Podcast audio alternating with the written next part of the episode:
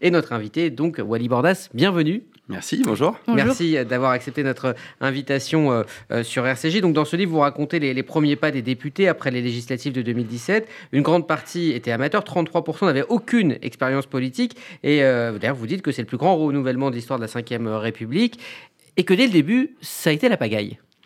Dès le début, ça a été, ça a été compliqué. Ils sont arrivés, ils avaient absolument aucune expérience euh, politique. Il y en a qui avaient même jamais euh, été militants, euh, qui vivaient leur premier engagement, qui s'étaient mis dans le, sillon d'Emmanuel Macron après son, engagement et qui finalement comme ils avaient milité localement, ont été investis et puis ont gagné dans la foulée de, la victoire d'Emmanuel Macron. Ils sont arrivés à l'Assemblée nationale sans avoir aucun code, sans avoir aucune expérience, sans avoir même aucune colonne vertébrale idéologique. Et évidemment, ça a fait rapidement des, étincelles avec les oppositions, que ce soit les, nouveaux de, la France insoumise, les républicains euh, et, toutes ces autres personnes qui euh, avaient un peu plus d'expérience. Je pense notamment à la France insoumise qui, malgré euh, le fait de ne pas avoir eu de, députés auparavant, étaient des, politiques beaucoup plus madrés, beaucoup plus expérimentés, qui avaient milité localement et qui, et qui savaient ce que c'était que que la confrontation politique. Justement, pour rester sur les députés macronistes, vous dites que même ils se posent les questions comment on s'habille, est-ce qu'on doit être présent dès le lundi? Donc c'est vraiment, euh, c'est vraiment la pagaille à ce moment-là. Ah oui, c'est des questions, euh, c'est des questions basiques que, euh, que n'importe qui d'ailleurs pourrait se poser en arrivant dans un nouveau job. Euh, eux, ils étaient euh, la plupart euh, dans, dans, le monde de l'entreprise. ils savaient pas ce que c'était. Ils arrivent à l'Assemblée nationale. Il y a des règles qu'ils ne connaissent pas forcément. voilà, par exemple. je crois qu'il y a même des, des gens de l'opposition qui disent en fait, on rentre dans une start-up finalement à l'Assemblée. Ah oui, exactement. Les, les, premières semaines à l'Assemblée nationale, il y, a, il y, a, des députés par terre sur leur ordi en train de, de, préparer leur travail. dans toutes les salles, c'est un petit peu du, du, du camping parce qu'ils n'ont pas encore leur bureau et c'était jamais vu auparavant puisque généralement, euh, il y a, voilà, y a, la plupart des députés sont, sont, sont, réélus et donc les bureaux restent, restent attribués. Et donc, c'est voilà, ces députés qui connaissent pas les codes, ils arrivent dans l'hémicycle, ils se font la bise alors qu'en fait, ils n'ont pas le droit. Euh, ils prennent euh, des, un goûter pour manger, mais alors qu'en fait, ils n'ont pas le droit de manger dans, dans l'hémicycle. Donc, ils arrivent, il y a un petit côté rafraîchissant, mais un petit côté aussi surprenant, où même les, les, les, personnes qui travaillent à l'Assemblée nationale, qui, qui, ont l'habitude de voir passer des députés, sont surpris et se disent, mais, mais qui sont ces nouveaux qui, débarquent, qui ne connaissent pas les codes et qui ne les respectent pas surtout Alors, il faut quand même dire qu'à l'époque, c'est totalement assumé. On est dans la promesse de, renouvellement, de changement de style euh, à l'Assemblée. C'est plutôt une force de la Macronie au départ. C'est une force de la Macronie. Euh, qui finalement se transforme quand même rapidement en faiblesse. Euh, il y a rapidement des couacs qui, qui, qui, font leur apparition et qui, qui leur portent qui, fait que leur, réputation fait, faiblit un peu. Je pense notamment euh, à, la question des, des. C'est très rapide euh, dans les premiers jours. Il y a, les élections pour les, postes un peu importants à l'Assemblée nationale. Et, euh, la tradition veut que... il y ait au moins l'un des quatre questeurs qui soit un, député de l'opposition. Et ces, ces, jeunes députés qui ne connaissent pas euh, ces règles euh, qui, sont, euh, qui ne sont pas écrites, mais qui, sont, voilà, qui sont, qui sont connues de, tous, élisent finalement que des questeurs de, la majorité avec, avec Thierry Solaire qui, qui, fait partie des constructifs et qui s'est présenté plutôt que, que de, mettre Éric Ciotti qui, qui s'était présenté pour, pour l'opposition et rapidement, ça, fait tout un tintamarre. Il euh, euh, y, a, énormément de, voilà, ça, crie dans l'Assemblée nationale. Euh, Richard Ferrand leur, demande de faire machine arrière, etc. et donc, il y a plein de petites histoires comme ça, de petites anecdotes au début qui, font que finalement leur, fraîcheur leur a causé, leur a causé des, désagréments et, a fait que ils ont connu des difficultés médiatiques assez rapidement. Et justement, on voit que les députés d'En Marche ne respectent pas les règles. Est-ce qu'on a le droit d'envoyer balader comme ça des, siècles de, règles, de traditions? Ils ne respectent pas les règles. Euh, voilà, je pense notamment aux tenues vestimentaires. Euh, voilà, ils, arrivent euh, de manière... Ils sont plus en cravate, ils sont en t-shirt, en basket. Bon, bon t-shirt c'est quand même un peu plus rare, mais ils, voilà, ils arrivent en chemise. la cravate c'est pas important, mais le problème c'est qu'il y a une règle qui, qui, qui, qui, oblige à porter une cravate à l'Assemblée nationale, donc on fait évoluer les règles. finalement, l'Assemblée nationale évolue aussi avec ces, nouvelles personnes qui ont de nouveaux codes. on les, voilà, il y, a le bureau de l'Assemblée fait voter le, la fin de l'obligation de, porter la cravate, par exemple. Est-ce que les ténors de l'opposition, ils arrivent quand même à s'adapter à tout ça?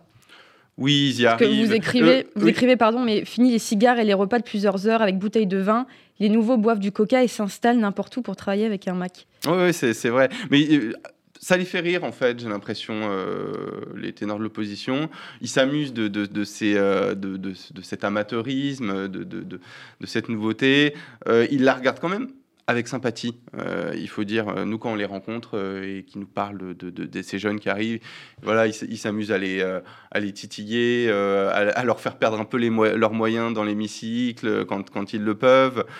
mais finalement, ils les regardent avec le sourire, de, voilà, peut-être même avec des, souvenirs qui, eux, étaient les leurs. Et ce qui, est. ce qui est marrant, c'est qu'en fait, ces, ces, cadres, enfin ces anciens, ceux qui ont l'habitude de l'Assemblée nationale, eux sont arrivés et euh, comme la plupart du temps, le renouvellement à l'Assemblée nationale n'est pas énorme, ils ont été formés par les, ceux qui étaient à l'époque les, mm-hmm. anciens.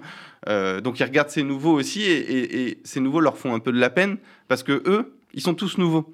Donc il y a très très peu d'anciens députés parmi eux, et il y a très très peu de personnes pour euh, leur expliquer, les former, etc. Alors on les appelle les, les godillots, pourquoi? Alors, les Godillots, les c'est voilà, c'est un, député qui, euh, qui, suit un peu aveuglément euh, la politique euh, menée par l'exécutif et, le gouvernement. On les a beaucoup appelés les Godillots parce que, surtout au début, ils ont fait preuve de, suivisme en, votant des lois qui parfois eux-mêmes l'avouaient ne comprenaient même pas, euh, en disant ben, Moi, je fais confiance à ceux qui savent. De toute façon, euh, j'ai été élu sur le programme d'Emmanuel Macron. Emmanuel Macron fait des réformes, donc je les vote. Euh, donc voilà pourquoi ils ont eu cette réputation de, de, député Godillot. parfois même, il y a eu des, voilà, à l'Assemblée nationale des, pièges tendus par par l'opposition pour les, pour les faire craquer. Je pense notamment à, Aurélien Pradier qui a réussi à, piéger un peu, la, qui est le seul député de l'opposition euh, qui a réussi à piéger euh, la Majo euh, lors de la législature en proposant un texte sur les, les violences faites aux femmes et en fait en les obligeant à voter euh, pour quelque chose euh, qui s'ils ne l'avaient pas voté euh, leur aurait mhm. voilà leur serait retombé dessus médiatiquement puisqu'ils étaient plutôt pour donc voilà c'est euh, ces nouveaux députés ne connaissent pas euh, voilà, son, son, son, godillot, entre guillemets, puisque finalement, euh, ils ne l'ont pas été tout, au long de la législature. Il y en a qui ont, qui ont essayé de, de faire sécession, il y en a qui l'ont fait. Parce qu'il y a eu trois, au tout début, on était à 313 parlementaires chez En Marche. Comment on fait pour exister avec autant de monde? Pour se différencier. Ça s'est effrité tout au long de la législature, euh, notamment parce que euh, certains n'ont pas réussi à exister.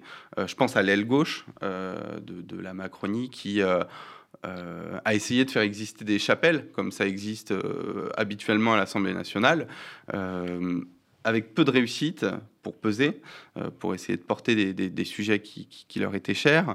il y a eu aussi, en fait, il y a eu plusieurs, sur ces départs-là, il y a eu plusieurs plusieurs stades. Il y a eu, il y a eu la réforme des retraites qui a fait qu'il y en a énormément euh, qui, sont partis. Quand je dis énormément, c'est évidemment faux. Il y a eu plusieurs vagues. Une dizaine, voilà. Il, y a eu, il, y a eu, plusieurs vagues. Et il y en a en fait qui en fait, sont partis tout simplement parce qu'ils n'arrivaient pas à exister au sein du groupe majoritaire, qui n'arrivaient pas à porter des sujets et qui se sont dit ben, je vais essayer dans un autre groupe. Donc il y en a qui sont partis euh, euh, chez les, les Agir, mm-hmm. d'autres qui sont partis à l'UDI, d'autres qui sont partis ailleurs pour essayer. Il y en a d'autres qui ont même fait un groupe je pense à Aurélien Taché, Paola Forteza, une période leur groupe n'a finalement pas tenu, euh, pour essayer de faire exister leur sujet. Et finalement, euh, il y en a qui, ont réussi à s'épanouir un peu mieux dans cette forme d'opposition euh, constructive que en suivant toutes les lois proposées par la majorité. Alors la machine se, crispe hein, petit à petit, elle se crispe aussi dans leur vie personnelle. Vous notez qu'après seulement un an de mandat, eh bien 26 procédures de divorce avaient été entamées par des macronistes.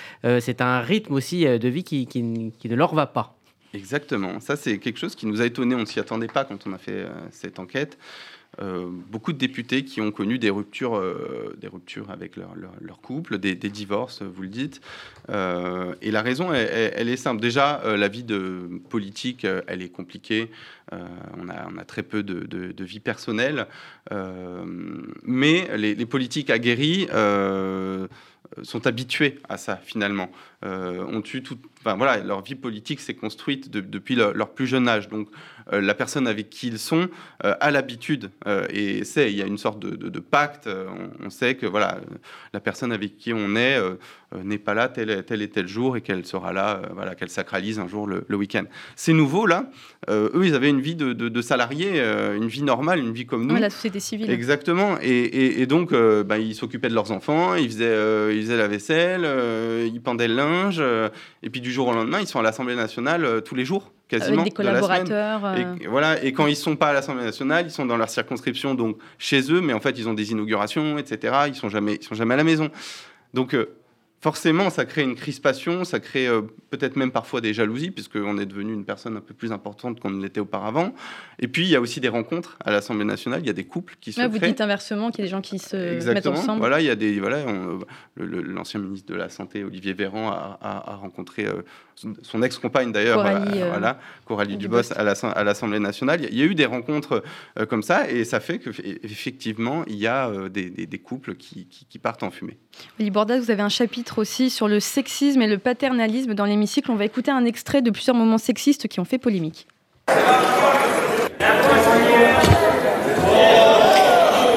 Président, ministre, collègues. Madame Panot, allez, mes chers collègues. Mais il est nécessaire de voir au-delà de ce critère l'espérance de vie en bonne santé notamment. Oh, ça suffit là. Mais qui c'est qui s'est fait ça? Enfin, Arrêtez quoi. Je suis pas une poule, hein. C'est bon? Monsieur le Président. Allez, écoutez. Mesdames et messieurs les députés, mais surtout messieurs, visiblement. Pardon? Vous pouvez répéter un petit peu plus fort ce que vous venez de dire, monsieur le sénateur. Vous venez de dire, parce que des fois que ce ne serait pas au, JO, vous venez de dire à mon propos, pendant que je parlais de la parité, c'est qui cette nana? Je souhaite que ce soit bien inscrit. Vous avez gagné peut-être ce matin la palme du misogyne beauf de cette Assemblée ce sont des extraits qui datent d'il y a plusieurs années. Est-ce que le sexisme... Sénat inclus d'ailleurs. Oui, est-ce que exactement le dernier son. Est-ce que le sexisme a disparu du Palais Bourbon avec l'arrivée de ces de ces nouveaux députés? Le sexisme, je, pense, n'a pas forcément euh, disparu, mais en tout cas, euh, il a été euh, largement mis en avant. ces nouveaux députés, ils ont été élus sur la... Dans la foulée, il y a eu MeToo, il y a eu Balance ton port, etc.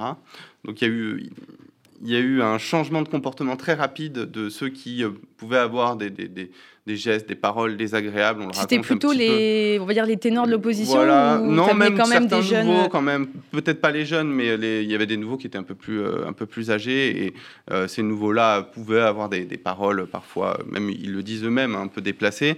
MeToo a, a vraiment, a vraiment calmé tout ça et même un peu crispé. Euh, à l'inverse, euh, parce qu'il y a eu des, voilà, dans, les ascenseurs des mots euh, des mots mis par l'Assemblée nationale. voilà, si vous êtes témoin d'une agression sexuelle, etc. Donc en fait, ça, crispait certains députés qui n'osaient même plus monter dans l'ascenseur quand il n'y avait qu'une femme qui, qui, était dans l'ascenseur, qui faisait donc très attention. les comportements donc se sont vraiment édulcorés et je me souviens, j'ai même plusieurs députés qui m'ont dit, et même des femmes, hein, qui m'ont dit c'est dommage parce qu'on peut même plus complimenter quelqu'un sur sa tenue, on nous regarde de travers. Euh, et euh, le côté un petit peu euh, old school qu'elle pouvait avoir, je, me souviens notamment de Sandra Motin qui m'a, qui, m'a, raconté ça et qui me disait moi, je, suis old school, j'aime bien faire des blagues un peu, un peu potache. On peut plus trop le faire. Mm-hmm. On peut plus trop le faire. On est, on est tout de suite regardé un peu de travers. Et, et, donc il y a eu ce, voilà, évidemment un, un changement des comportements. Euh, qui est dans l'air du temps, etc.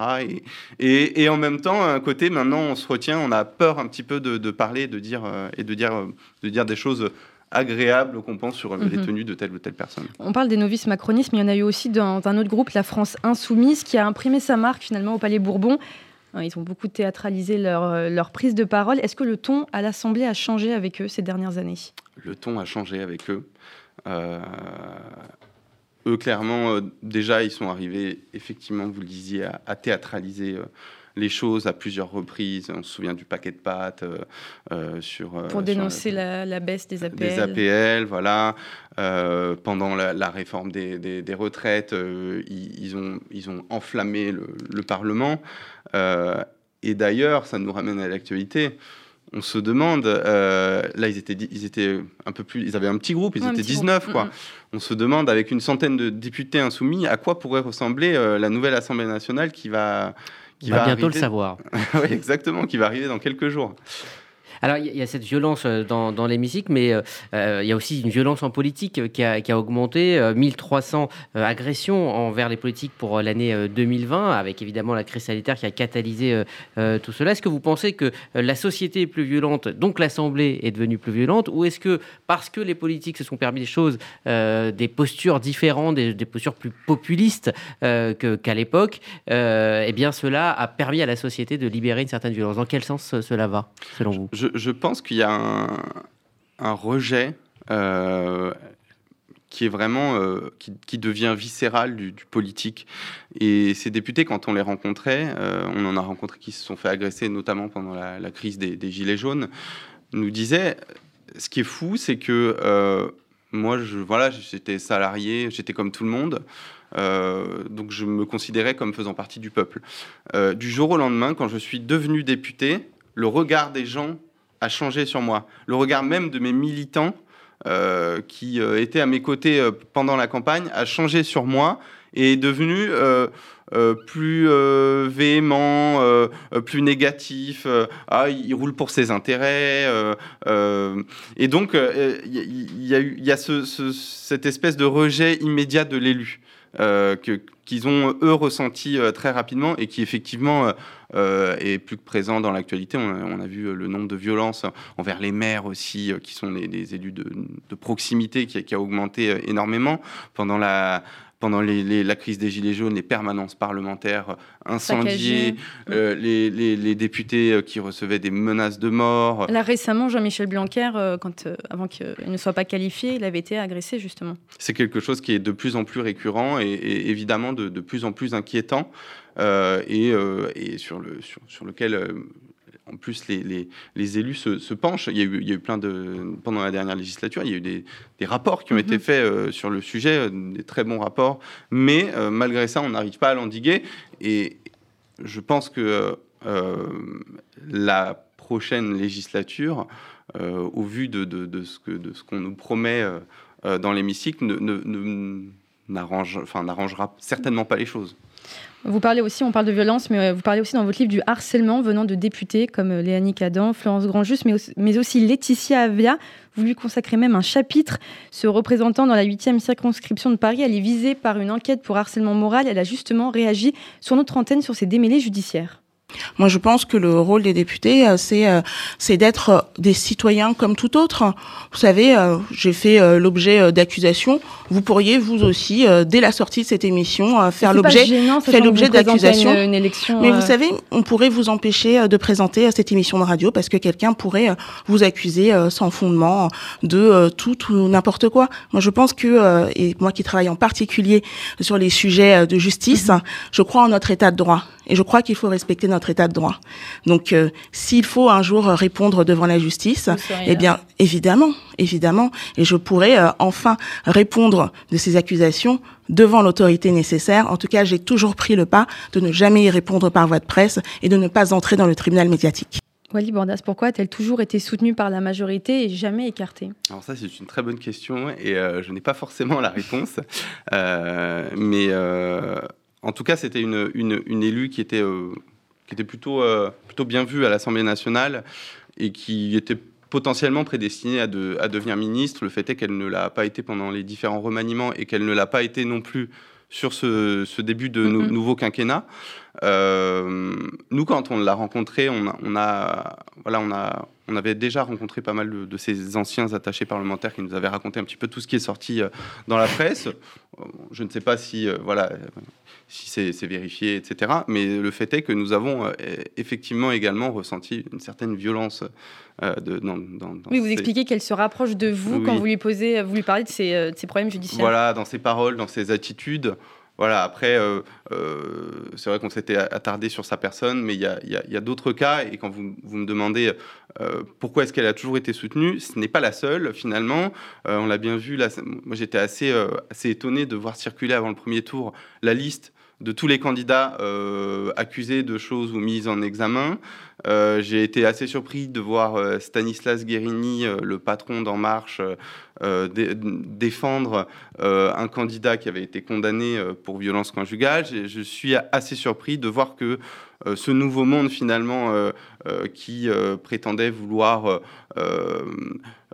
changer les, pratiques, euh, euh, apporter un vent de fraîcheur sur l'Assemblée nationale, finalement, se retrouve avec exactement les mêmes problèmes qu'ont connus les précédents députés. Alors, cinq ans plus tard, pour ces législatives hein, de, dimanche, 34 députés d'En Marche ne se représentent pas. ils se disent finalement peut-être déçus de, ce métier de, de député. Est-ce que la politique, c'est finalement un métier? En tout cas, c'est vraiment quelque chose qui nous a marqué, euh, ce que vous dites. C'est quelque chose qui a occupé une grande place dans notre, dans notre livre parce que ça a occupé une grande place dans leurs propos. Et très rapidement, euh, dès le début euh, de leur mandat, beaucoup se sont sentis en difficulté, peu à l'aise face à ce qu'ils devaient faire. ils s'attendaient en fait à autre chose. Il y en a qui ont été déçus euh, par le fait de n'être que des, des Playmobil en quelque sorte, de devoir juste lever la main, de ne pas pouvoir prendre d'initiative. Euh, d'autres qui ont été déçus tout simplement par la longueur euh, de, du, processus parlementaire, ils ne s'attendaient pas à ça. Et puis d'autres qui ont été tout simplement déçus par la, politique d'Emmanuel Macron, et d'autres qui n'étaient pas faits pour être élus. Et finalement, tous, tous, tous ces gens qui ne se sont pas représentés, on peut ajouter aussi ceux qui ont voulu partir pour les municipales pour devenir maire nous, je me, je, me, je me, souviens à cette période-là, on les rencontrait, ils nous disaient non, parce qu'en fait, on sert à rien en tant que député. Alors que euh, devenir maire, c'est un beau mandat, mm-hmm. euh, euh, beaucoup plus concret, de terrain, etc. Bon, ces personnes-là vont être réélues dans, dans quelques temps députés, ils sont toujours à l'Assemblée nationale, mais il n'empêche qu'eux aussi éprouvaient une certaine déception vis-à-vis de leur mandat. Merci Wally Bordas, merci, à beaucoup, vous. Wally Bordas. Avec Lantine Delalleux, donc vous co-signez avec Nejma Brahim, tout ça pour ça, quoi que déception et d'émission enquête au cœur de l'Assemblée nationale. C'est effectivement une plongée euh, dans l'Assemblée à laquelle vous invite euh, ce livre édité chez Plomb. Merci à vous.